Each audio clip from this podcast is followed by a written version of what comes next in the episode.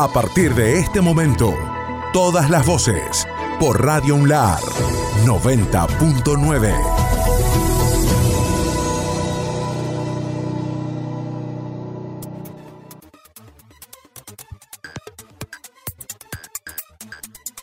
Lunes. Bueno, y en el primer día de la semana, en el primer día de este nuevo mes de marzo, tuvimos la posibilidad de charlar con el concejal justicialista Nelson Johannesen. Recuerden ustedes que el lunes en horas de la mañana en el Teatro de la Ciudad, la intendenta Inés Brizuela Idoria encabezó con su mensaje la apertura de las sesiones ordinarias deliberativas. Nelson Johannesen dijo en Radio Unlar, los vetos perjudican a los contribuyentes y a los trabajadores PEM. Lo primero es eh, rescatar que hay un cuerpo que ha venido trabajando el año pasado con altos y bajos, pero que ha venido trabajando con mucha intensidad. Pretendemos que este año se repita lo mismo el año pasado, que, por lo menos podamos sacar todos los proyectos y demandas que tienen nuestros vecinos y vecinas, que es a quienes nos debemos, pero sobre todas las cosas que podamos resolver los problemas que tenemos con los compañeros trabajadores municipales. De hecho, estábamos conversando con los trabajadores de PEM que nos manifiestan de que se han enterado que muchos de los derechos y beneficios que este cuerpo deliberativo ha sancionado, en algunos casos hasta por unanimidad, han sido vetados por la Intendente de la Capital. Y eso es triste, ¿no? Porque cuando por medio del decreto significa derechos a los trabajadores, en el caso de la mejora salarial, en el caso de un espacio físico digno de representación para estos trabajadores y trabajadoras, este, no podemos no, sentirnos este, por lo menos empatizados y, entender la preocupación y la intranquilidad de esta gente. Eh, apelamos, como lo hemos hecho siempre, a la sensibilidad de la intendenta y que se ponga un ratito en lugar de sus trabajadores y trabajadoras, porque en, esto que se ha vetado también se ha vetado la posibilidad de que con los fondos que, ha enviado, que envía la Nación todos los meses, que son alrededor de 25 millones, se dé una mejora salarial a estos trabajadores. Sin embargo, esto hemos podido charlar con ella en octubre del año pasado aproximadamente, en el mismo sentido que lo habíamos hecho con el gobernador, que de hecho el gobernador ha tomado decisión política que ese bono que les ha facilitado de 3.500 pesos queda fijo al sueldo de los trabajadores. Bueno, todavía estamos esperando cuál va a ser la respuesta en la mejora salarial que va a dar la intendenta, que es la patronal de estos compañeros y compañeras. ¿no? Así que bueno, esa como principal premisa. Y lo segundo es evaluar la situación de las distintas áreas que tiene la municipalidad que están debiendo los informes que este cuerpo deliberativo ha pedido en tiempo y forma y que es un deber y un derecho que tiene este cuerpo deliberativo y que no han llegado esos informes en tiempo y forma, por lo menos no han sido eh, de todo satisfactorios, ¿no? Y vamos a insistir con eso. Además, antes de finalizar la jornada, lo que tenés que saber como en cada ocasión, el lunes primero de marzo tuvo lugar la apertura del periodo deliberativo del Consejo Deliberante, la número 105 en el Departamento mm, Capital. Eh, eh, sobre este tema mm, ah, buscamos el diálogo con uno de los ediles y en particular con el concejal justicialista Carlos Machicote, quien hizo un balance de los temas, eh, de, la, de cómo vivieron la jornada de la apertura del periodo deliberativo del Consejo Deliberante. Eh, se refirió también al discurso de la jefa comunal eh, Inés Brizuela Idori, entre otros temas prioritarios en el marco también de esta pandemia que transitamos a nivel mundial y en particular aquí en el departamento capital. La palabra del edil Carlos Machicot en apto para todo público. Por ahí me parece que no se plantea claramente cuál es la situación. Eh, no siempre lo que el oficialismo hace, la oposición va, a estar acompañando, pero nosotros, yo al menos creo yo que en la mayoría de los casos importantes, por ejemplo, de la gestión de paredes, no, no quedó nada de, elementos para la recolección. Nosotros venimos acompañando desde el comienzo de la gestión de la la actual intendenta, mm. este, el alquiler de los camiones. Lo hacemos y bueno, y entre eso tanto, muchos temas más, este, que en algunos casos no se avanzó por, eh, digamos, más rápidamente, o no estamos en otra etapa por, por una cuestión propia del, Ejecutivo y no de nosotros. Este lunes 1 de marzo tuvimos la posibilidad de charlar con la doctora Inés Brizuela Idoria, intendenta del Departamento Capital, en el marco de la apertura de sesiones del Consejo Deliberante. General del año anterior y las necesidades públicas y posibles soluciones inmediatas. Ha sido un año muy particular, muy duro para todos. Más de 51.000 compatriotas perdieron la vida. En nuestra provincia fueron 457. A sus familias, mi acompañamiento y el de todos los vecinos de la ciudad. Antes de continuar con mi mensaje, espero que me estén escuchando, las personas que se están manifestando afuera, decirles que siempre estuve abierta al diálogo, decirles que el que quiera trabajar lo espero mañana a las 8 de la mañana en el Palacio Municipal y pedirles el respeto que corresponde a un acto institucional solemne, como es la apertura de sesiones y la inauguración del año deliberativo. En el marco del Día de la Autonomía Provincial que conmemoramos como cada uno de marzo, hablamos con el historiador Roberto Rojo. Recuerden ustedes que La Rioja cumplió 201 aniversario de su autonomía provincial. Fue un proceso mm, que tiene que ver con el con dos coordenadas, ¿no? que nacen en 1810, digamos, cuando se decide dar el paso hacia la independencia. Ahí se, bueno, hay dos problemas a resolver en estas primeras décadas, que es asegurar la independencia, en la cual San Martín tiene un papel protagónico, y eh, la otra era qué forma de gobierno se iban a dar esta nación esta nación que nacía, digamos, ¿no? Eh, y bueno, ahí empiezan a delinearse los dos sistemas que habrían de estar en pugna durante muchas décadas del siglo XIX, que es el federalismo y el unitarismo, ¿no? La Rioja ahí en 1820, digamos, un año, diez años justo de, aquel primer paso, con la independencia ya prácticamente consolidada, San Martín ya estaba en Perú, eh, afloran las tensiones internas y bueno, lo que pasa es que bueno, y ahí se da este proceso, ¿no? De, de, autonomía en el año 1820 porque es un proceso de anarquía, ¿no? Acá el directorio eh, era muy unitario y, y además sojuzgaba a estos pueblos que ya estaban cansados de 10 años de exanciones, de poner hombres para la independencia y demás. Y bueno, ahí comienza un proceso de, al desaparecer el gobierno nacional, el directorio, este, las provincias asumen su autonomía, ¿no? Y La Rioja lo hace ese primero de marzo de 1820, se van a cumplir 201 años. Eh, una autonomía que era, bueno, más autónoma que nunca, valga el, juego de palabras, porque eh, fue sostenida por los riojanos, ¿no?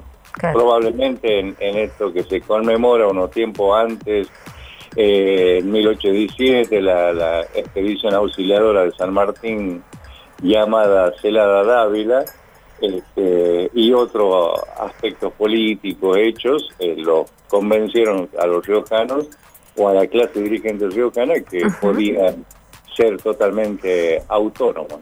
Otro tema que surge de la tarde, inapto para todo público, y es algo que viene de larga data, hablamos de diciembre del año pasado, y hablamos de una situación de mucha incertidumbre de trabajadores y trabajadoras cesanteados de la municipalidad eh, del departamento capital.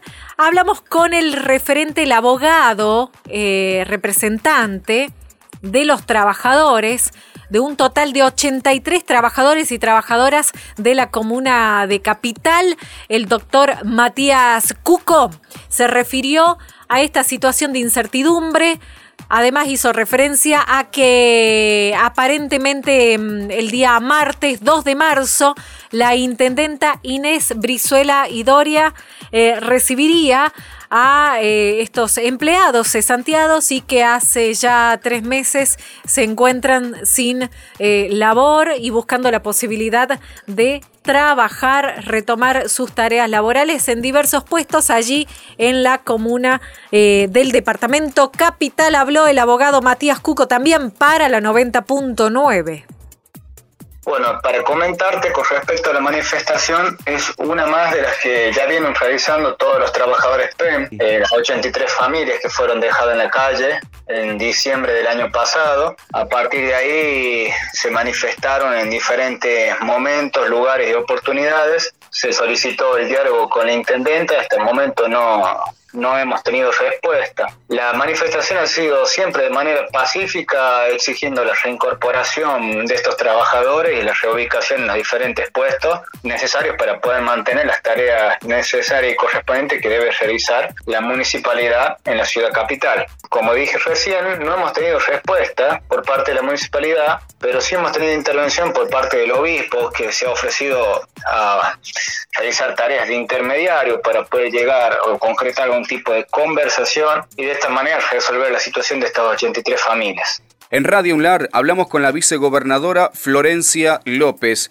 en el marco del el Día de la Autonomía Provincial. Recuerden ustedes que las actividades comenzaron el lunes bien temprano en Plaza 9 de Julio frente a la legislatura. Bien, comenzamos con nuestra actividad que es eh, este Día de la Autonomía Provincial aquí en Plaza 9 de Julio con todas las autoridades, con los diputados y lógicamente esta noche vamos a estar esperando, esta tarde vamos a estar esperando el mensaje del gobernador que va a dar por eh, apertura el periodo legislativo de este año 2021. Bueno, vamos a comenzar con una sesión presencial con todos los protocolos donde también puede ser virtual, o sea, es mixta, eh, pueden estar los diputados diputados presentes también pueden estar desde la virtualidad, aunque bueno, de acuerdo al informe que tenemos, la mayoría va a estar presente. Un conflicto que aún no se resuelve tiene que ver con los trabajadores de la empresa San Francisco. Hablamos con Miguel Rodríguez, representante del gremio de la UTA, quien mantuvo una reunión con el jefe de gabinete Juan Luna y el secretario general de la gobernación Armando Molina.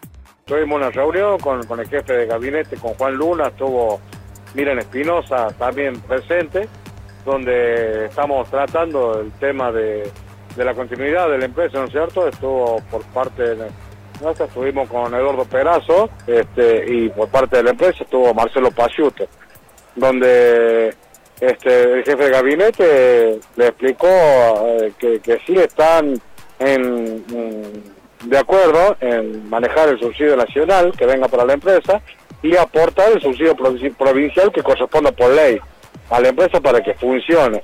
¿Qué es lo que falta ahora? Por eso hemos entrado en cuarto intermedio hasta la tarde, es el, limar asperezas en cuanto de, clarificar un poco el tema de los números, porque por ahí este, eh, dice, bueno, sí, viene el subsidio nacional y yo pongo el provincial como corresponde, y bueno, ¿cuánto es el subsidio nacional? ¿Cuánto es el subsidio provincial? Este, hacer un estudio para ver eh, los boletos que, se cortarían por día para ver si más o menos se acerca al número que, que, pretende el empresario para salir a trabajar. Así que bueno, a la tarde nos vamos a juntar, si Dios quiere, este, para, para, para ver si es que se llega a un acuerdo con el tema de, la, de los números, el tema del dinero que le, entraría a la empresa mensualmente en cuanto a subsidios y a boletos, para ver si es factible la firma del contrato.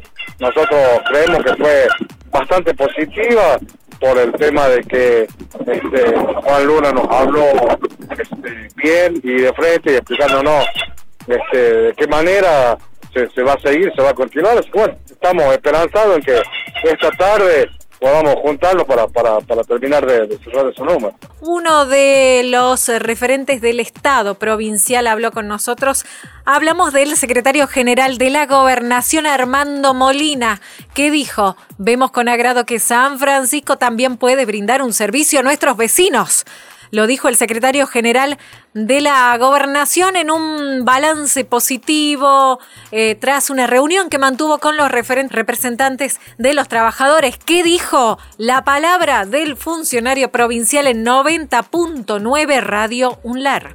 Estuvimos conversando con ellos, estuvimos pautando la posible solución, vemos con agrado la probabilidad de que San Francisco también puede, con sus unidades, brindando un servicio a nuestros vecinos. Hemos invitado a que lo hagan, veríamos con gusto que Bus y San Francisco brinden este servicio en la provincia de La Rioja.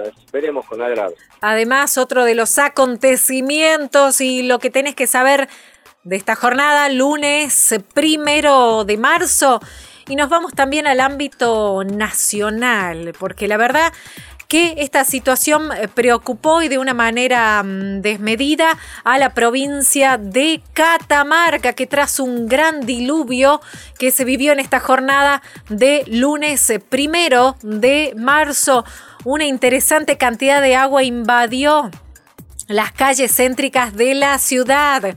Se vieron afectados distintos lugares, entre ellos el hospital, eh, allí en la ciudad de Catamarca.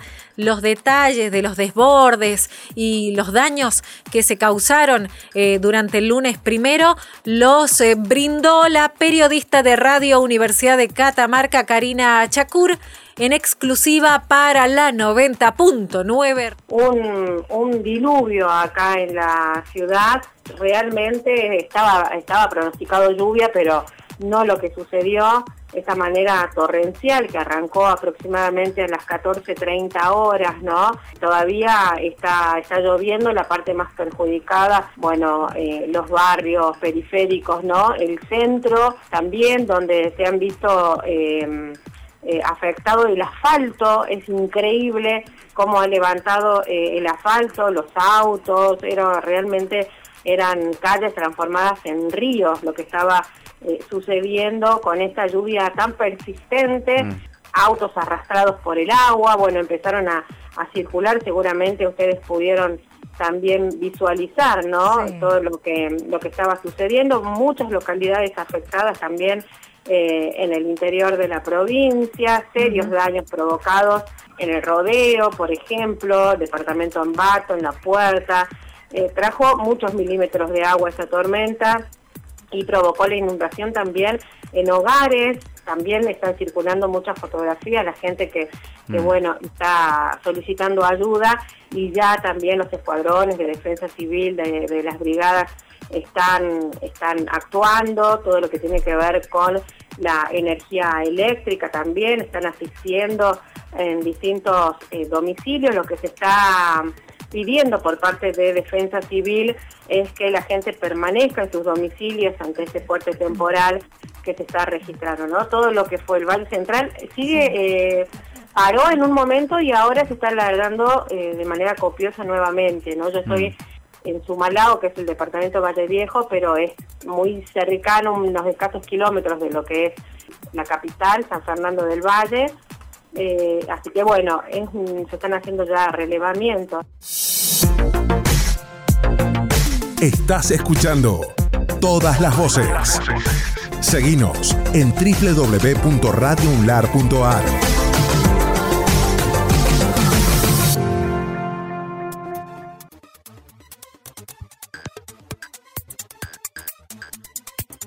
martes. Bueno, llegamos al martes 2 de marzo, eh, una jornada en donde ustedes seguramente recordarán, amanecimos con tormenta eléctrica, con abundante caída de agua y también fuertes ráfagas de viento. Tuvimos la posibilidad de hablar con Nicolás Orellana, eh, que es eh, justamente responsable de la Dirección de Defensa Civil y aseguró que en la capital cayeron en horas de la mañana 38 milímetros tal cual lo venía anunciando el Servicio Meteorológico Nacional en los partes emitidos de la jornada de ayer. Em, aproximadamente pasadas las 6.30 comenzó a registrarse precipitaciones en nuestra ciudad capital, acompañada con fuerte actividad eléctrica, dejando como saldo en lo que va de la jornada 38 milímetros de agua caída en nuestra ciudad capital. Em, tenemos un registro también promedio en, lo que ser la zona rural, en que oscila entre los 45 a 65 milímetros en toda la zona rural, comprendida en Ruta Nacional 38 Extremo Sur, Ruta 38 Norte, Ruta 25, Ruta 5 y Ruta 6. No, lo que viene a ser con, con asistencia en la zona rural no hay pedido, no hay registro de que haya daños en estructura, no así como en Capital, llevamos 45 familias asistidas todas por filtraciones en lo que va de la jornada, no hay daño en estructura, también hubo llamados a nuestros teléfonos, de, a, nuestro, a nuestros números de teléfono, en donde hay, había denuncia de caída de centellas. Se hizo un barrido, lo que viene a ser por las zonas en donde habían este tipo de pedidos, y no se registraron no se registraron ningún tipo de daño ni tampoco observaron como que haya caído alguna. Lo que sí hubo en distintos sectores de nuestra capital, corte el suministro eléctrico, que fue derivado a la empresa prestadora local, que en algunos casos ya nos informó que fue restablecido y en otros casos se está trabajando para restablecerlo. No se registraron también a consecuencia de este temporal heridos. Eh, lo que va de jornada no tenemos ninguna denuncia, se viene trabajando coordinadamente con distintas áreas eh, municipales, como así también áreas provinciales, como la gente de bomberos la gente de defensa civil, policía de la provincia, servicio de emergencia 107, eh, todos tomando las decisiones y tratando de llegar rápidamente con las soluciones pertinentes para cada vecino que está pasando un mal momento. Como así también el comité municipal estableció la suspensión del servicio de recolección eh, urbana, en lo que vendría a ser eh, momentáneamente hasta que esto se tranquilice o pare un poquito las precipitaciones. Vamos a estar informando por el canal oficial o por los medios de comunicaciones si el, eh, servicio de recolección queda suspendido o se restablece en, lo que vendría a ser en la jornada de hoy. Nosotros estamos esperando que eh, drene un poquito el agua en lo que vendrá en todas las arterias. Ya van a haber equipos de, conservación vial que van a estar trabajando para restablecer lo que vendrá a ser la transitabilidad total. En, distintas, como primera medida vamos a tomar lo que vendrían a ser las arterias principales, de ahí nos vamos a ir un poquito más intensificando lo que vendría a ser por las arterias en algunos sectores de los barrios. La idea es generar y, dar condiciones de transitabilidad óptimas para todos. Uno de los temas centrales pasa por el eh, temporal que, gracias a Dios, eh, no se cobró víctimas ni daños materiales. Esto lo informó Defensa Civil de la provincia durante el presente martes 2 del corriente. Hablo en particular el director Juan Pablo Moreno, quien además brindó un detallado balance del trabajo que efectuaron desde el organismo no solo en la capital, sino también en distintas localidades del interior provincial y más precisamente en zonas rurales donde se asistió a distintas familias durante la presente jornada del día martes 2 de marzo. Reitero la información, la palabra de Juan Pablo Moreno, director de Defensa Civil Provincial para Radio UNLAR de que comenzó esta, esta lluvia en horas muy tempranas de la mañana en nuestra ciudad capital precisamente y en lo que es la zona rural de, de, la, de la capital. Eh, un arduo trabajo que se está llevando a cabo y todavía a esta hora de las 7 tarde, cuando todavía continúa el equipo de la Subsecretaría y de la Dirección General de Defensa Civil eh, trabajando, asistiendo y llegando al lado de la gente. Bueno, que comenzó la, lluvia, estando muy atento, por, por supuesto, eh, todo el equipo presente, eh, recorriendo diferentes sectores de nuestra ciudad capital, diferentes calles de nuestra capital, en lo que es la prevención eh, del tránsito y por supuesto en lo que es la, asistencia. Un trabajo conjunto con el Ministerio de Desarrollo Social de la provincia, con las eh, fuerzas de seguridad en, sus diferentes competencias, lo que hace la policía de la provincia, eh, personal de emergencia 107 también trabajando eh, paralelamente y un trabajo en conjunto se llevó a cabo también con el personal de EDELAR en los requerimientos que fueron necesarios la intervención de EDELAR. Uno de los temas centrales del presente martes 2 del corriente pasa también por el eh, temporal y habló el ministro de Agua y Energía Adolfo Scaglioni brindando precisiones sobre el funcionamiento de las protecciones que revisten las líneas energéticas de alta tensión y cómo actúan ante los fenómenos climatológicos de gran magnitud, justamente por el temporal eh, acontecido el martes 2 de marzo en la capital, pero en el interior provincial, en la provincia de La Rioja. Scaglioni brindó detalles para Radio UNLAR y en apto para todo público. Bueno, ustedes lo han, vivido también en hora muy temprana de la mañana. La tormenta eléctrica ha sido muy fuerte y esto hace que las protecciones que tienen las líneas eléctricas, este, yo después les voy a hacer llegar un informe de los técnicos para que vean eh, por qué a veces eh, salta, la, se queda sin energía la línea, porque las protecciones actúan y esto es para evitar que esa, esas descargas entren por la línea y causen algún desastre en, los hogares, ¿no? Pero bueno, eh, gracias a Dios se este, trabajó rápidamente, en esto debo destacar la labor de, las cuadrillas de, del AR que eh, actúan inmediatamente, y, se puede volver a la normalidad. El corte, gracias a Dios, en la mayoría de la provincia han sido cortos eh, y se pudo restablecer el servicio. Y en algunos que todavía estamos con problemas, como la ruta 5, la ruta 6, la ruta 5 parcial, la 6 en su mayoría, están las cuadrillas trabajando. Ustedes saben que la lluvia ha sido muy fuerte y hay partes que están anegadas donde no se puede entrar con los equipos a trabajar. Pero bueno, eh, en eso estamos y estamos tratando de recuperar rápidamente el servicio. Además, la información política el día después de la apertura de sesiones de la legislatura de la provincia de La Rioja. Y en esta ocasión, Radio ULAR buscó el diálogo con el legislador Ismael Bordagaray, quien asumió y juró como vicepresidente segundo en la Cámara de Diputados de la provincia de La Rioja. En esta ocasión, para la 90.9, el diputado brindó un balance altamente positivo tras el discurso del gobernador Ricardo Quintela durante la jornada, recordemos, del pasado lunes primero de marzo. La palabra de Bordagaray para la 90.9 y en particular en apto para todo público.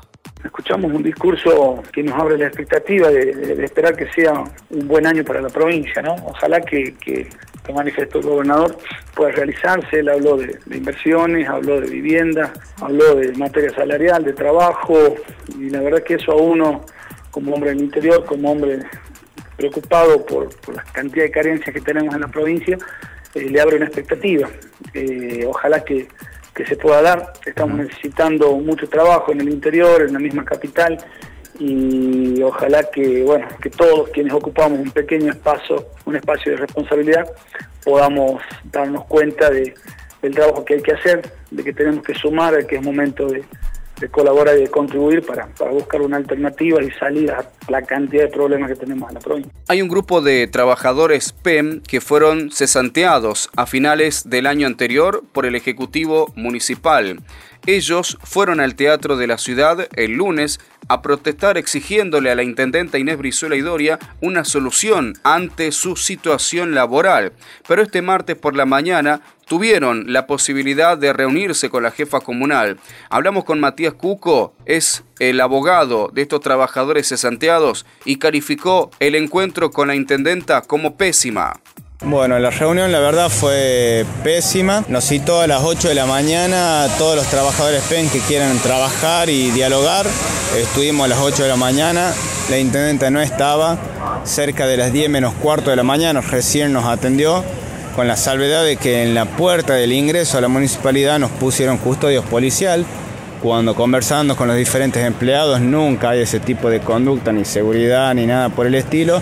Hoy que teníamos que venir con los diferentes empleados municipales que han sido despedidos, había seguridad policial. ¿Cuántos son los trabajadores que usted representa? y son las 83 familias que fueron despedidas. Hoy vinieron algunos representantes eh, debido a la lluvia, aún así con la tormenta que había, el temporal y demás, estuvimos a las 8 de la mañana acá en la municipalidad. Nos atendió cerca de las 10 de la mañana. En segundo lugar, nos invitó al diálogo. Lo único que hizo fue darnos excusas, en ningún momento nos escuchó. Es más, no me permitió hablar como representante de los chicos, me faltó el respeto, me gritó a mí y al resto de los chicos que venían a dialogar. Los chicos les realizaron una propuesta que ellos tenían pensado para poder llegar a un tipo de solución, no la aceptó, le trajeron otra propuesta más, tampoco la aceptó, solamente iba a aceptar las condiciones que ella proponía y en base a eso es lo único. Bueno, la propuesta de los trabajadores es muy simple, pedían la reincorporación en sus puestos de trabajo, una compensación por estos meses que no trabajaron, o sea, cobrar los meses que debían haber cobrado y que no los cobraron en base a ese despido injustificado y en tercer lugar, que aquellas personas que tienen la antigüedad necesaria puedan entrar al pase a planta. La respuesta de ella fue directamente de que eso no iba a pasar, de que solamente los iba a reubicar si estaban eh, de acuerdo a aceptar sus condiciones. Los chicos le pidieron además que salga a dar explicaciones y disculpas públicas, ya que por todos los medios se los divulgó, se trató de ñoqui a los empleados que realmente prestaron tareas y les afectó tanto social como familiarmente, dentro de sus vínculos, o sea, cada uno tenía que dar explicaciones de por qué no iba a trabajar y realmente sí prestaban tareas. Entonces, ese perjuicio era el que los empleados le estaban pidiendo que repare solamente con una disculpa pública y también se negó. La falta de respeto se da en que cada vez que quise poder entablar una conversación, me ninguneó, no me dejó hablar diciendo que conmigo no iba a hablar porque no era de los afectados, cuando realmente no vengo como afectado, sino como representante legal de todas estas personas. Y de esta manera cortó todo tipo de diálogo. Los chicos le pidieron de buena manera de que se siente a conversar, no accedió a ninguna de las propuestas. La verdad me hubiese gustado poder llegar a una solución, el resto de los trabajadores que hoy no tienen otros medios de subsistencia contaban con una solución, vemos que de parte del intendente no la vamos a conseguir, así que vamos a seguir en diálogo con el obispo para ver de llegar a una solución posible. Estamos esperando las reuniones con el gobierno para ver de lograr tener soluciones. Estás escuchando todas las voces. Seguinos en www.radiounlar.ar.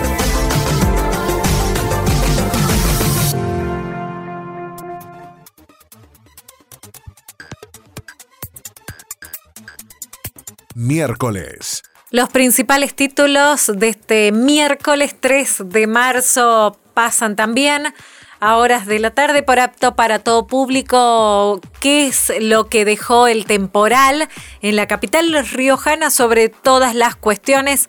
Ahondamos en este tema porque se va a llevar un minucioso trabajo de arreglo de calles y accesos a barrios, pero también asentamientos de la ciudad capital de La Rioja.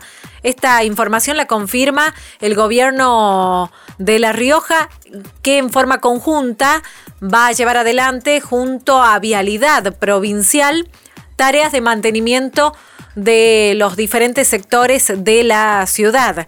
Eh, quien anunció este trabajo es el titular justamente de la Administración Provincial de Vialidad. Hablamos del señor Jorge Escudero en diálogo con Radio UNLAR y en apto para todo público. Esta mañana estuvimos un poco haciendo relevamientos por lo que serían todas las rutas provinciales.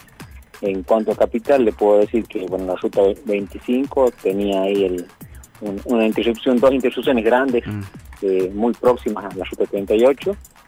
Eh, ruta 3 está transitable, ya hace falta un poquito de, digamos, repasada, pero está transitable, lo que es de la parte de Juan Caro también está transitable, para el lado de Aguadita eh, está bien, eh, o sea, no, en una parte sí, una parte de un río que, atraviesa Aguadita, eso va a haber que separarlo, y después en Capital, bueno, en Capital nos ha convocado el gobernador, nos ha, nos ha dicho que pongamos a disposición de, un equipo a disposición de en este caso de la ministra de Desarrollo, de Gabriela Pedrali, y que coordinemos con ella las tareas que ella ve necesario hacer y colaborar aquí en Capital. Y a esos efectos nos juntamos con, el presidente de, de Ciudad Vial y pusimos a disposición los equipos que tenemos aquí en Capital para colaborar, por supuesto, acá.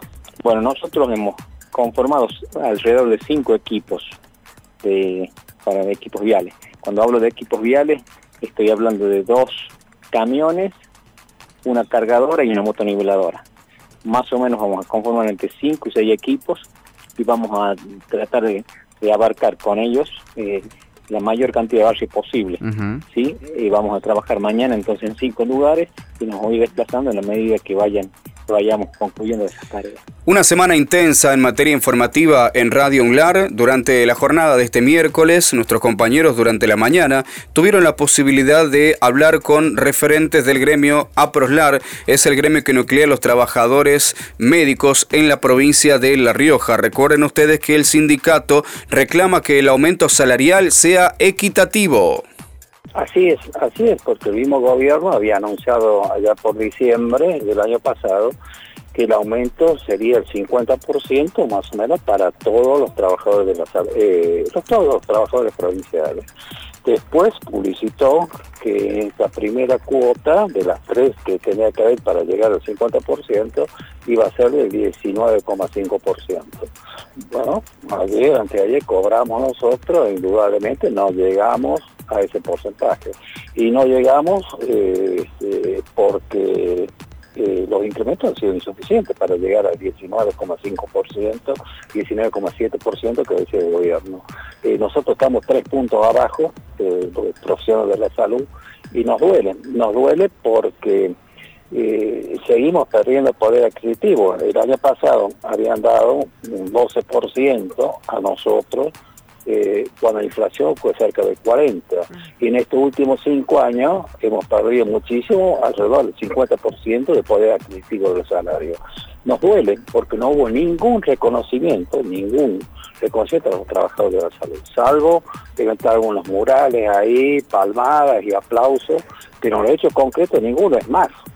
Este, no, por ejemplo, cortaron las licencias a los trabajadores de la salud, muchos no pudieron tener el año pasado las licencias correspondientes, trabajo excesivo, eh, ya que hubo muchos contagiados y los que quedaban tenían que suplir la deficiencia del personal de salud.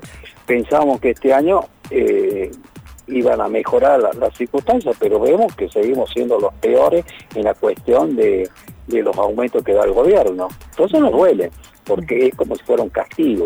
Y, y no hablen más de, de aplauso, de reconocimiento de la salud, porque si quieren reconocer, lo hagan con hechos concretos y no con palabras, porque eso a nosotros nos parece un cinismo extremo.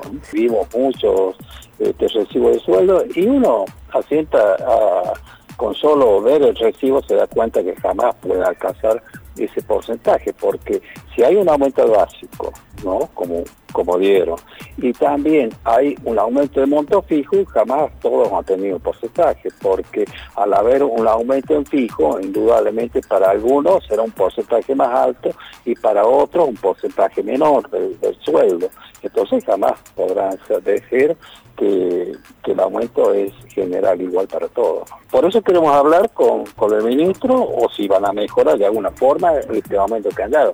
Queremos hablar con ministro para hablar de eso y de otros puntos más, de las guardias, que todavía no tenemos aumento con valores paupérrimos, hay aumentos temporarios de las guardias COVID que se van a terminar, pero no hay una decisión no real del aumento concreto de las guardias, de las recategorizaciones y de otros ítems más que son importantes, las condiciones laborales de los trabajadores. Eh, a ver, allá por, cuando empezó la vacunación a fines de diciembre y primeros días de, de enero, nosotros denunciamos abiertamente que eh, este personal eh, que eran vacunados, los, más expuestos, que eran los que estaban en terapia intensiva, los que estaban en la guardia, laboratorio, y, y profesionales y trabajadores en lugares muy expuestos, ese van a ser los primeros vacunados. No se hizo bien las cosas en primera instancia este, y recibieron vacuna personal que no estaba en esos protocolos. Nosotros lo denunciamos abiertamente a, a eso, sacamos un comunicado, después mejoraron. ¿No? Puedo, decir que mejoraron la aplicación de la vacuna, eh, salían a lista internamente de los trabajadores de la salud que se tenían que vacunar el día. Y hasta hace dos o tres semanas, más o menos el 50% de los trabajadores se habían vacunado con la primera dosis, la segunda dosis viene un poco más atrasada.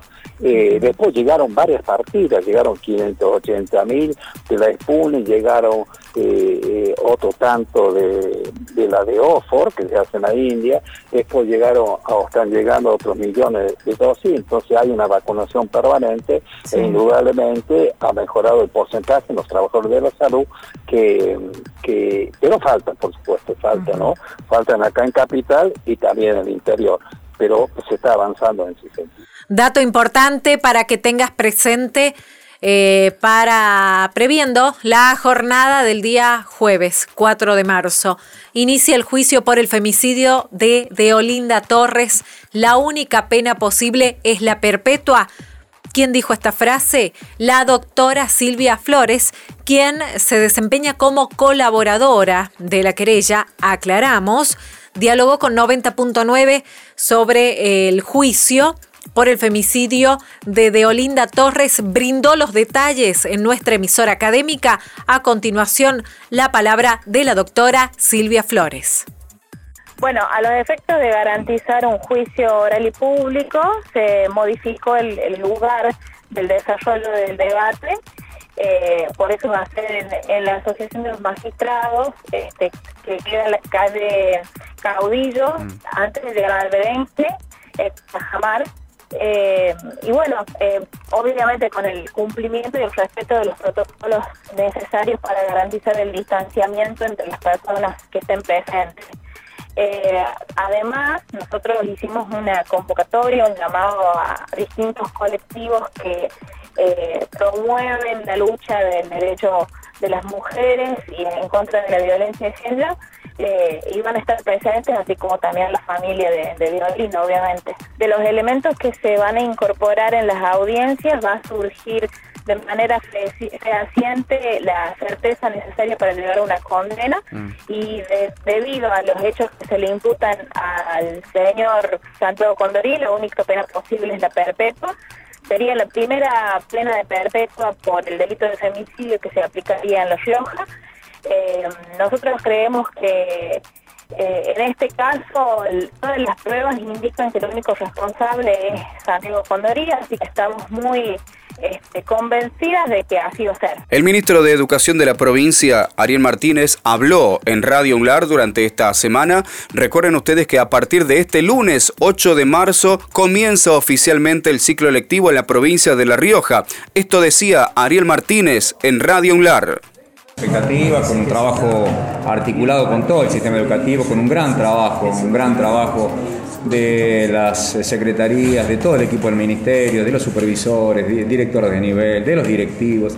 Se ha visualizado en este proceso de promoción acompañada, de revinculación que estamos llevando adelante a partir del 22 de febrero, un gran trabajo profesional, vocacional, con mucha pasión de nuestros docentes, de los trabajadores y trabajadoras de la educación, del gran acompañamiento de la comunidad. Así que bueno, estamos con muchas expectativas, se, se visibiliza y se visualiza el gran esfuerzo que ha hecho el gobierno de la provincia para que sus edificios estén en condiciones, que se trabaje con los protocolos de bioseguridad, para que los kits de bioseguridad estén en las instituciones, para que la capacitación, la formación esté presente, para que todos los elementos eh, que hacen un complemento importante al desarrollo educativo sean y estén dispuestos para toda la comunidad educativa y hoy a pocos días de, tener la apertura del inicio del ciclo lectivo 2021 y con novedades importantes también de, acompañamiento de visitas nacionales. Básicamente nosotros, eh, el sistema educativo nacional ha avalado a través del Consejo Federal por unanimidad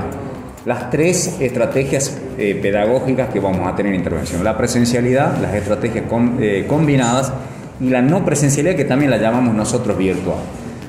Eh, en su totalidad, el sistema educativo ha definido y ha determinado por el contexto epidemiológico que las estrategias combinadas, días de presencialidad, días de no presencialidad, acompañada con la virtualidad, acompañada con materiales impresos, acompañada con programas eh, microeducativos radiales, son aquellas que nosotros vamos a intervenir en toda la provincia.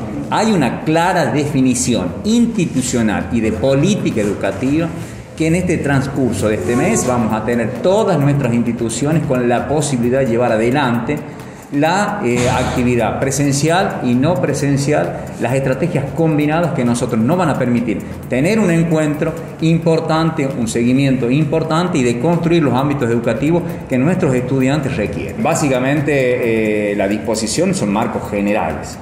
Los marcos particulares de cada institución va a depender del tamaño de la superficie, del nivel, de la modalidad, del lugar que nosotros nos encontremos. Nosotros en nuestra regularidad tenemos la posibilidad de eh, profundizar la presencialidad porque la matrícula lo permite, la superficie lo permite. Así que en ese sentido hay un trabajo muy particular que se hace entre el directivo, entre el supervisor, entre el director de nivel con cada una de las instituciones. Lo claro y definido que nosotros estamos trabajando en acuerdo y en consenso con todos los actores territoriales para que nuestros estudiantes tengan un retorno y nuestros trabajadores y trabajadoras tengan un retorno cuidado, con todas las condiciones, pero que tengamos la oportunidad de que la institución, la escuela, esté a disposición y esté abierta de la comunidad. Nosotros, en ese sentido, estamos, y lo digo y lo reitero siempre, estamos en diálogo permanente con todos los actores, con todos No hemos interrumpido el diálogo del año pasado para acordar y, consensuar las estrategias y las políticas salariales. No hemos interrumpido este año. A partir del 25 de enero, como estaba estipulado y estaba comprometido, estamos dialogando y estamos dialogando de toda la agenda educativa integral. No solamente el salario que hace a la calidad educativa y que nosotros vamos a receptar y vamos a trabajar en forma conjunta para dar respuestas concretas y contundentes sobre ese tema, sino a todo lo que hace al retorno, a, la, la, a las estrategias pedagógicas, a los protocolos, a, todo lo que nos compete para que nos, y nos permita construcción colectiva para que nuestros estudiantes estén en aula. Estás escuchando todas las voces. Seguinos en www.radiounlar.ar.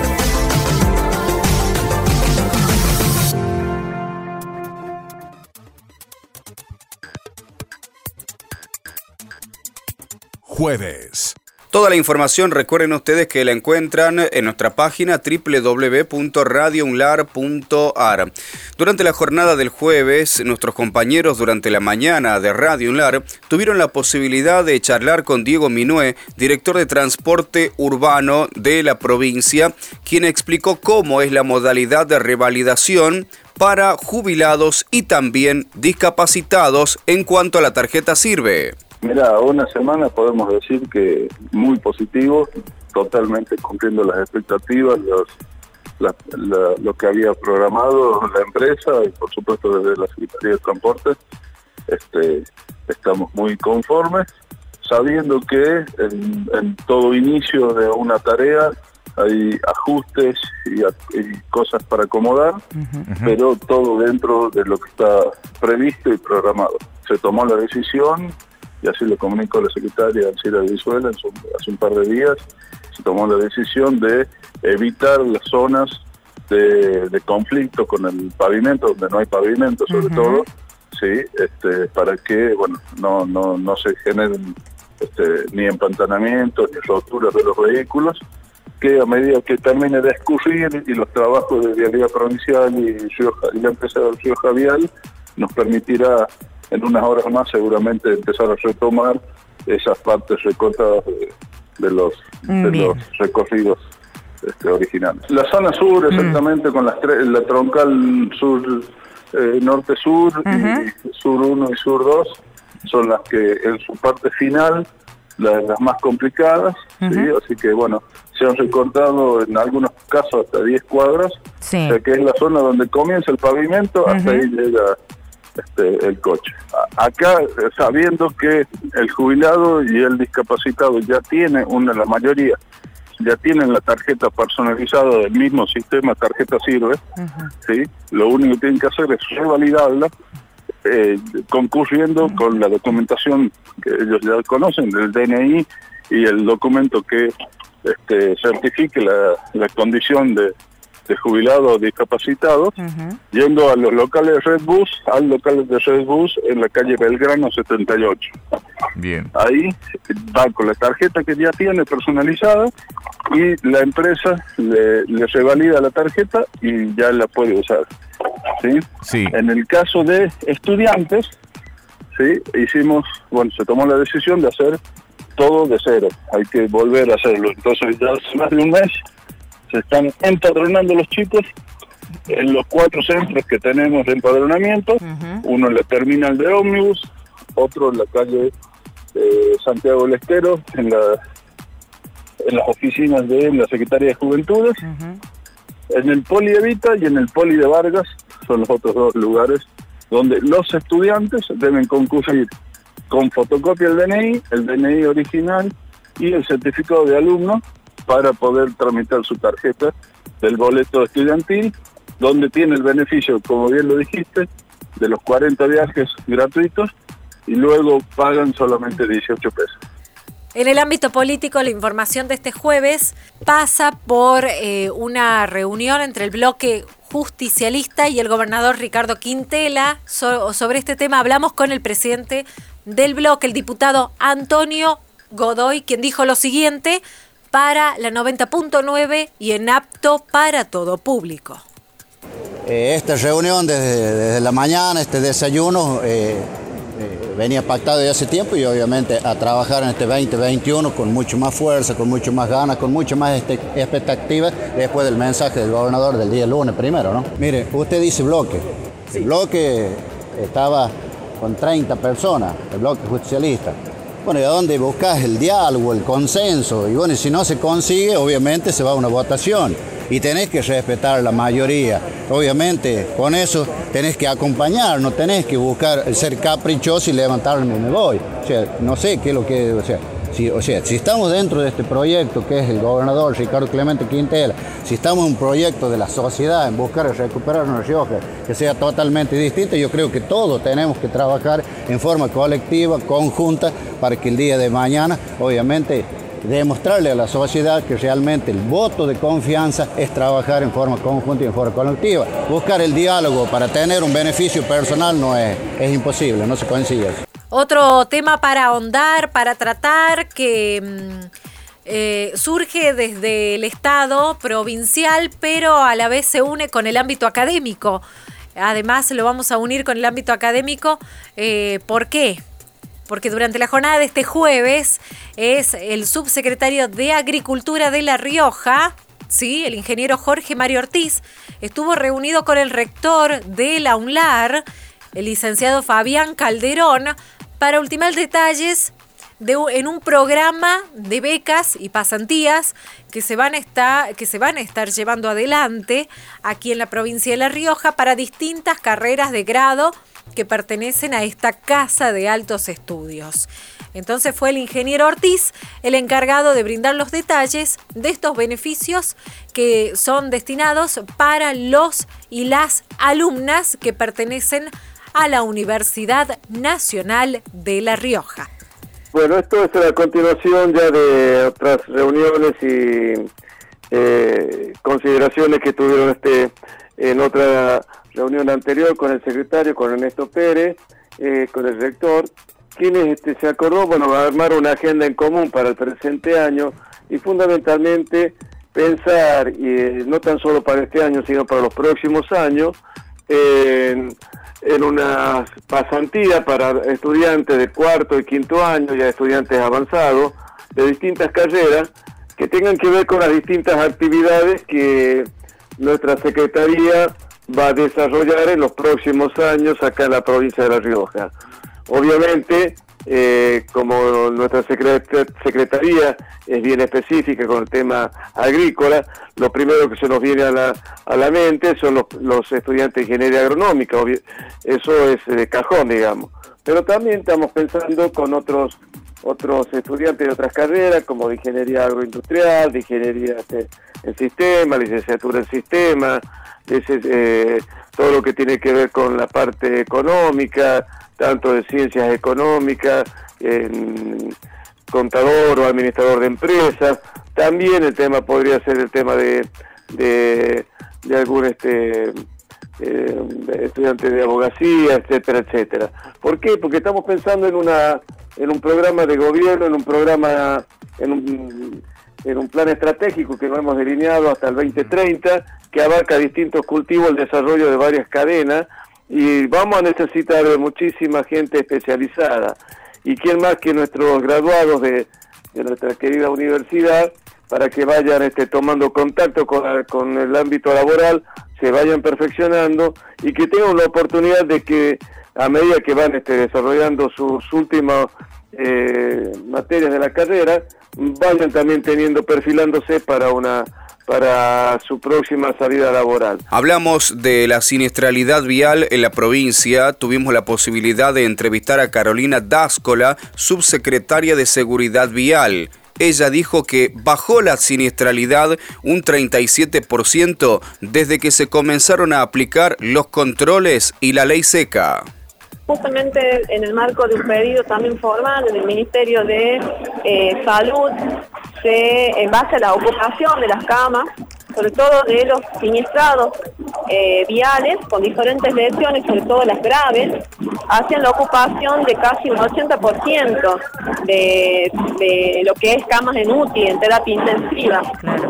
Y en el marco de ese pedido y obviamente con, la audiencia de las diferentes áreas del gobierno, eh, y obviamente el pedido formal de nuestro gobernador, se, articularon las diferentes áreas de lo que habla de seguridad, específicamente en seguridad vial, en donde estamos trabajando eh, con la Dirección de Tránsito de la Policía, eh, las diferentes eh, jurisdicciones, comisaría de jurisdicción y bueno, nosotros de la Subsecretaría de Seguridad Vial eh, con la, el área de control y fiscalización en los diferentes controles que se dan sobre todo en lo que es avenidas y periferias, que es donde son los lugares de mayor siniestralidad. Bien. de forma flotante, no, no en un control fijo.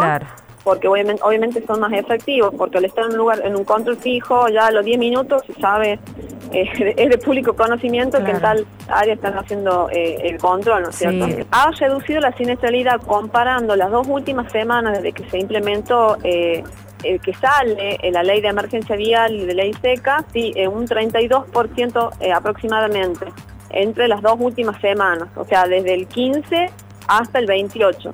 28 ya hace un par de días. Eh, y bueno, y esto es algo, digamos, lo quiero destacar porque es un trabajo bastante fuerte de todas las áreas que nombré. Eh, y este análisis estadístico también, eh, información que nuestra fuente de información primaria es el planeamiento estratégico de la policía, con la cual estamos trabajando todos los días de forma coordinada y también para dar a conocer los números que son muy importantes para que la gente y nuestros ciudadanos tomen conciencia día a día qué está pasando en nuestras calles, en nuestras avenidas. Eh, entonces, por eso es que damos a conocer estos números. Y bueno, sí, sí podemos decir que se redujo entre las últimas dos semanas eh, un 32%. Y durante la jornada de este presente jueves 4 de marzo nos vamos ya casi casi con un piecito en el, en el fin de semana que tanto esperamos. No, vamos a, no nos vamos a acercar al fin de semana hasta tanto em, darte a conocer cuáles son las principales novedades que surgen de esta tarde del día jueves 4 del corriente. Atención, eh, se viene el 8 de marzo y en el marco del Día Internacional de la Mujer Trabajadora, distintas organizaciones eh, están proyectando llevar adelante movilización debido a la adhesión plena a este paro internacional de mujeres. En declaraciones a Radio UNLAR hablamos con eh, Alfredo Arana, quien es secretario general del gremio ATE confirmando eh, no solo la adhesión plena a esta fecha, sino además eh, otros detalles que habló en diálogo con 90.9 en apto para todo público. La palabra de Arana para 90.9.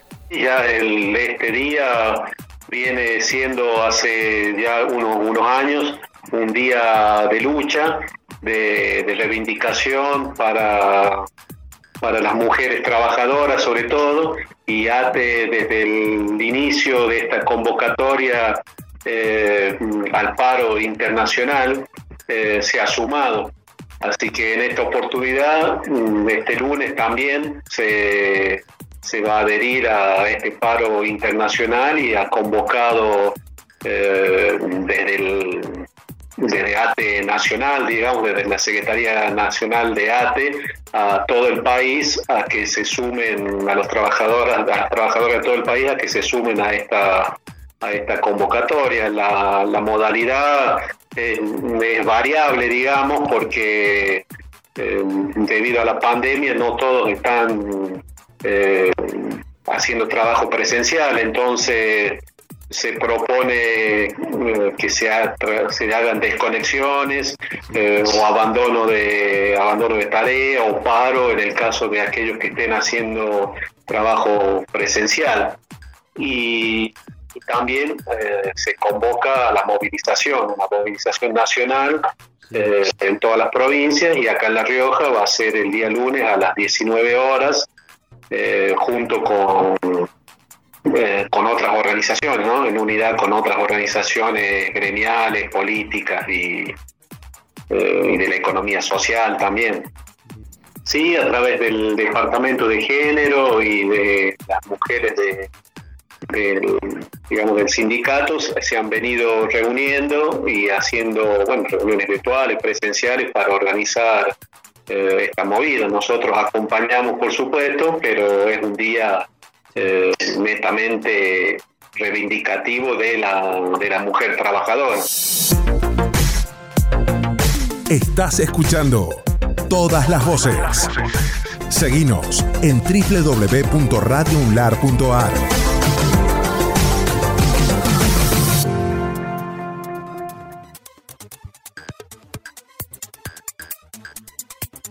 Viernes. Bueno, fue un viernes intenso en materia informativa en Radio Unlar. Durante la mañana, nuestros compañeros tuvieron la posibilidad de dialogar con la secretaria de Promoción y Prevención de la Salud, Marcia Ticac. ¿Por qué? Confirmó en Radio Unlar que en los próximos días llegaremos al 100% de los vacunados en el área de la salud. Estamos en, en pleno proceso, normalmente estamos vacunando todos los días, mañana y tarde, en los lugares destinados para la vacunación.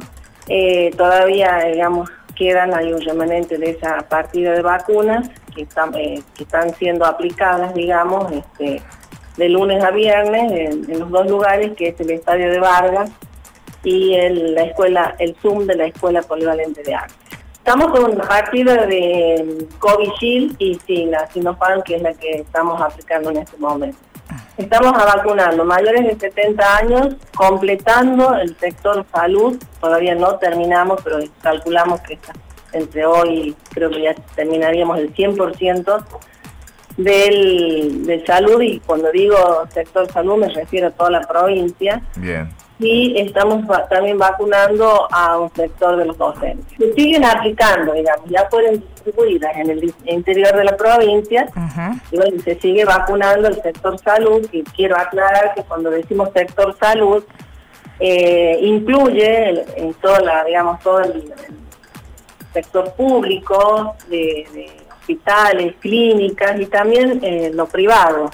También incluimos, cuando hablamos de salud, clínicas psiquiátricas, geriátricos, eh, clínicas de diálisis, obras sociales, es decir, es muy amplio eh, el sector salud y, y bueno, estamos, eh, digamos, este, ya casi terminando, no les Ujú. podría decir que hoy terminamos, pero sí, digamos, están ya distribuidas en la provincia. Bueno, durante con- con la salud. jornada de este viernes 5 de marzo y en apto para todo público tratamos distintos temas de interés que debes conocer. Para cerrar esta jornada, temas interesantes como el que te voy a contar a continuación. Se vienen las clases, el ciclo lectivo 2021 y ahondamos con los gremios, los sindicatos docentes. Tal es el caso de SADOP, que adhiere al paro internacional de mujeres previsto para la jornada del próximo lunes 8 de marzo. Habló la titular de este sindicato docente que engloba a los educadores del ámbito privado. Hablamos de Claudia Alegri, responsable del sindicato. Proponemos el paro de mujeres por 24 horas sin asistencia a los lugares de trabajo y sin conexión virtual, dijo la referente sindical y más, aún más, hablando ya del ciclo lectivo 2021 aquí en 90.9 y en apto para todo público. Eh, nosotros esto lo venimos tratando ya hace varios años y hemos hecho circular en otras eh, oportunidades. Primero que si es un paro que está convocado por el sindicato, está avalado. Es un paro que ya está comunicado y es un paro que está este, absolutamente respaldado por la organización. Eh, nosotros ya lo venimos trabajando, sabemos que en años anteriores no hemos tenido inconvenientes, pero no nos olvidemos que el año pasado se dieron los aspectos provinciales para ese hecho, cosa que a nosotras nos indignó bastante. eh, porque en realidad no necesitamos un asueto y que esto pase desapercibido, sino que sea una jornada de lucha, que sea una jornada de, de, de- de concientización, de que nuestros compañeros nos reemplacen en los lugares de trabajo y que sepan lo que es convivir con dobles jornadas de trabajo y con eh, tareas extras simplemente por el hecho de ser mujeres. Entonces, bueno, nuestros compañeros nos cubren en los lugares de trabajo y nosotras podemos eh, tener un día de concientización, de trabajo, de paro, de estar en la casa, de también tomar conciencia de que aún no siendo este, por ahí consignas feministas, porque muchas compañeras se resisten a lo que son los feminismos, sino que eh, por ahí sin, sin estar vinculado directamente a los feminismos estamos vinculados a que somos mujeres y estamos precarizadas, sobre todo en nuestro sector. ¿no? Claro, que claro, tenemos claro. un 70 y pico por ciento de mujeres en, en media y un 85 por ciento en, en, en inicial, en primaria y, y bueno, y sabemos que las demandas de salario nunca son eh, con la respuesta que, que esperamos y que necesitamos. Este viernes se desarrolló la sesión en el Teatro de la Ciudad de los concejales capitalinos. Allí declaró en Radio Unlar el concejal Diego Narváez que la intendenta Inés Brizuela y Doria no cumplió con lo prometido. Sí, bueno, lo, eh, la INE en, la sesión apertura eh, de, las sesiones, en el periodo de apertura de sesiones ordinarias, eh, hizo una convocatoria pública a, los 83 PEM eh, despedidos, a las 83 prácticamente familias despedidas que estaban vinculados al programa PEM municipal. Eh, a las 8 de la mañana, un día, eh, un, martes 2 de, marzo difícil por, el tema de las lluvias, bueno, los chicos se, se acercaron una comisión que, que, que los representaba la municipalidad y bueno, después de casi dos horas de espera, eh, los, recibió.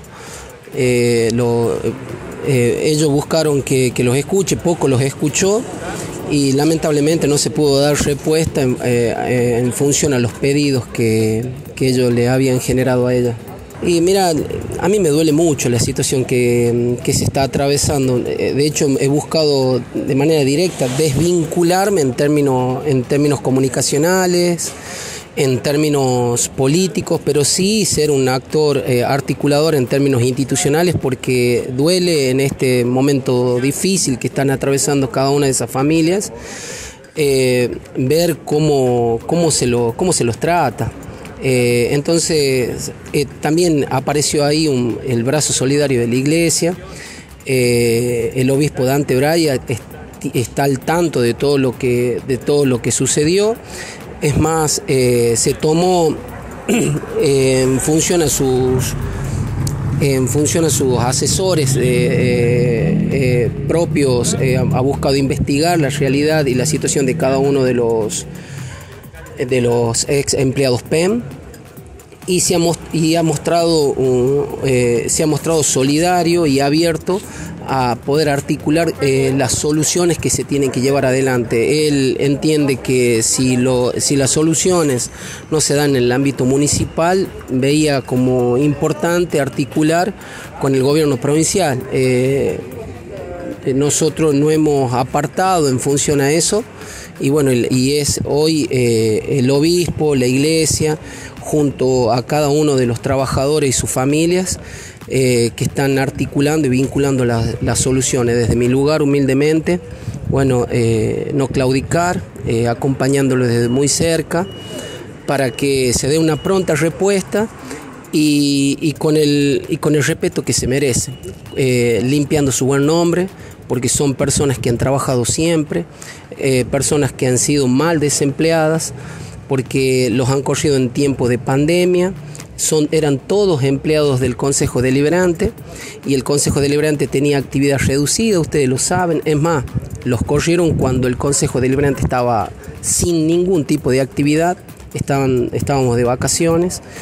Eh, entonces, bueno, entendemos que se incurrió una falta grave. Y haciendo uso también esto de esos grises que hay con respecto a, a los programas PEM, que no le genera ningún tipo de derecho a, defensa y, bueno, y, se redactó una resolución que dio debajo un decreto del Ejecutivo eh, con un argumento realmente, digamos, traído de los pelos, que no, no, tiene ningún tipo de fundamento claro, eh, que, que, dé garantías de una buena decisión, todo lo contrario.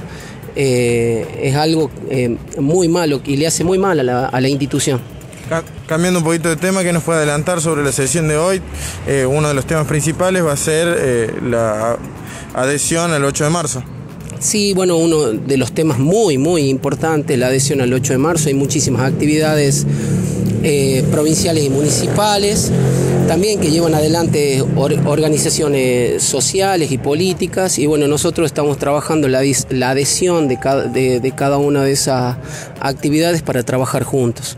Y mira, son, son muchos los proyectos que, estamos, que estamos trabajando. Primero y principal, hay un proyecto, entiendo, que es, sumamente sensible eh, ante la situación que se está viviendo en el ámbito municipal y entendemos que tenemos que trabajar sobre los derechos de los trabajadores municipales.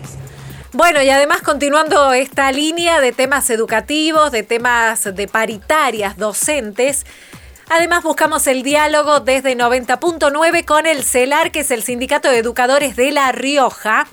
Bueno, esta entidad elevó al Ministerio de Educación un pedido formal de aumento salarial docente previsto para el presente ciclo. Hablamos con Ignacio Colina, quien es miembro paritario del eh, CELAR, brindó declaraciones sobre este y otros temas más a 90.9 y en ATP. Escúchalo a continuación. Así es, nosotros en el día, este, el día miércoles específicamente hemos hecho este, un pedido formal, dado que hace dos semanas en una reunión de trabajo lo habíamos expresado en forma verbal y ante, digamos, este, la falta de convocatoria por parte de las autoridades del Ministerio, hemos decidido este, presentar en forma formal eh, el pedido de, del CELAR, en el cual, bueno, surgió de un congreso extraordinario de delegados, en el cual, bueno, se está pidiendo específicamente que se bonifiquen 6 mil pesos de las cifras que tenemos regulativas y no bonificables para que nuestro salario básico docente suba de 12 mil pesos a 18 mil pesos. Ese sería el primer pedido. El segundo ítem es que el gobierno provincial otorgue por cargo una cifra remunerativa y no bonificable de 15 mil pesos, ¿sí? Eh, para que impacte en todos los docentes, no solamente en los que tienen antigüedad y zona, como es el básico, impacte en presentismo, antigüedad y zona, sino que una cifra de bolsillo de 15 mil donativo y no bonificable para que impacte en todos los docentes, ¿no? Para aquel docente que recién inicia como para aquel docente que ya tiene antigüedad. Y por último, eh, dado que en las últimas reuniones se habló de trabajar en el nomenclador docente, nosotros hemos solicitado que todos los cargos del nomenclador docente sean incrementados en su valor punto un 20%. Eso estaría otorgando a nuestros compañeros y compañeras este, un incremento en su básico, el cual sería genuino, dado que estaríamos elevando, digamos, la pirámide en todo el sistema educativo. Recordemos de que el sistema educativo no solamente está el docente de primaria, sino también tenemos el docente de inicial, el docente especial, jornada completa, nivel medio y nivel superior. Por lo tanto, consideramos de que este, todos los compañeros y compañeras este, estamos en este momento sufriendo este, las consecuencias, ¿no? obviamente, de la inflación y de la suba de los combustibles. Por lo tanto, bueno, nosotros consideramos que de esta forma y con estos tres puntos que acabamos de mencionar, vamos a estar paliando en cierta medida el costo de vida tan alto que hoy tenemos. Otro tema correspondiente este viernes 5 del corriente tiene que ver con la educación vial y hablamos justamente con una abogada que, enmarcada en esta temática, es asesora de seguridad vial provincial, la doctora Nadia Luján Galo. Nos detalló sobre los cursos que se van a estar brindando de índole obligatoria para infractores y van a iniciar la semana entrante. ¿Querés conocer detalles? Recordé que sigue en vigencia la ley seca aquí en el ámbito de la provincia de La Rioja. Todos los detalles a cargo de la letrada Nadia Luján Galo para la 90.9. En realidad el decreto, el decreto que fue sancionado con fecha 17 de febrero, que fue el decreto 154, que declara la emergencia vial, en su artículo texto prevé ya, lo que pasa es que, bueno, no se, no se eh, llegó la práctica todavía la capacitación. entonces el tema era una sanción accesoria para quienes estaban comprendidos. El artículo es claro, dice todos los infractores de las conductas previstas en la ley 9046, 9707 y el decreto reglamentario 1178-18. ¿Cuál es el tema?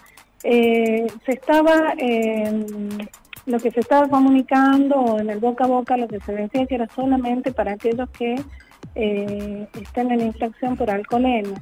No, en realidad estas conductas que prevé la ley y estos decretos y leyes que mencioné hacen referencia también al uso del casco cuando va conducido por más de, un eh, conductor, bueno, que está previsto cuando va más de un conductor o menor de edad, cuando sea reincidente cada caso en particular va a tener su condimento, porque muchas veces puede ser de que tengo mal, tengo colocado el casco, pero no lo estoy, no lo tengo abrochado. Ha sido falta, falta del gobierno municipal. Ah, bien. Y me pasó muchas veces que en realidad estoy de licencia, pero me pasa muchas veces que la gente venía y, doctora, mire, me se levantaba, ¿no? Tenía la tirita larga, mire, yo no tenía puesto nada, que yo lo traía así y estaba hablando por teléfono. o Ah, sea, que lo bueno. decían en audiencia. No, no, a ver, Claro.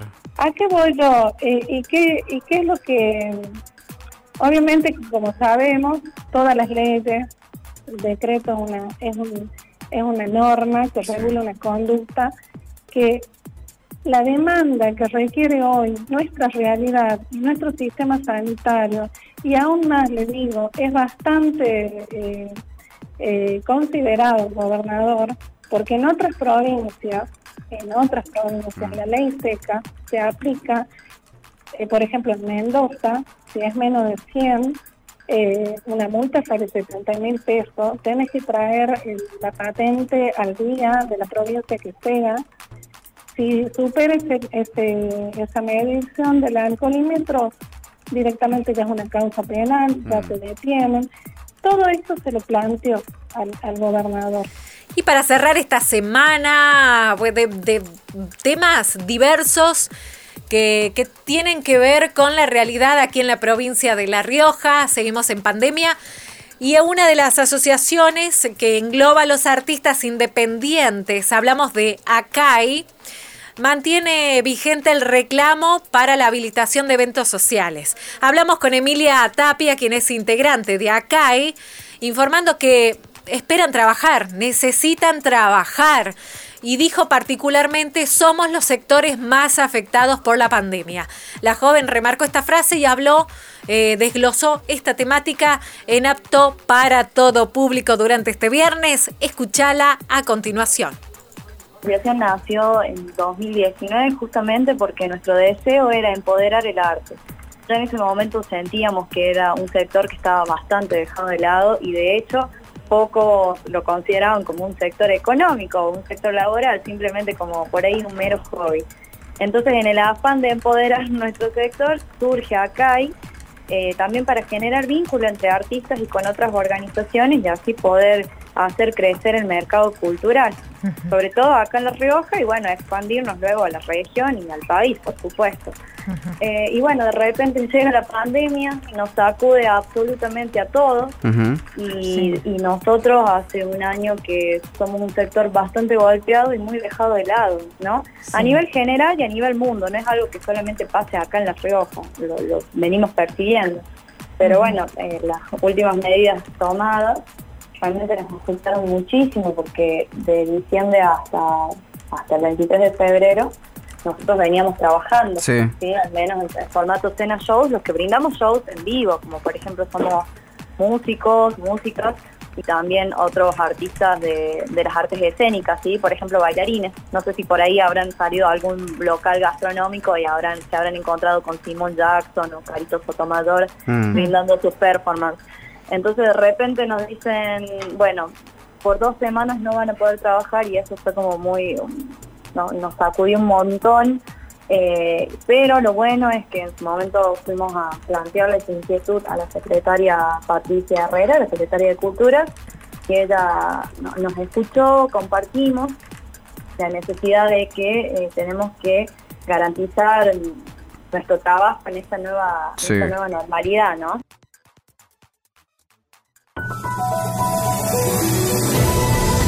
Estas fueron todas las voces de la semana informativa de Radio UNLAR.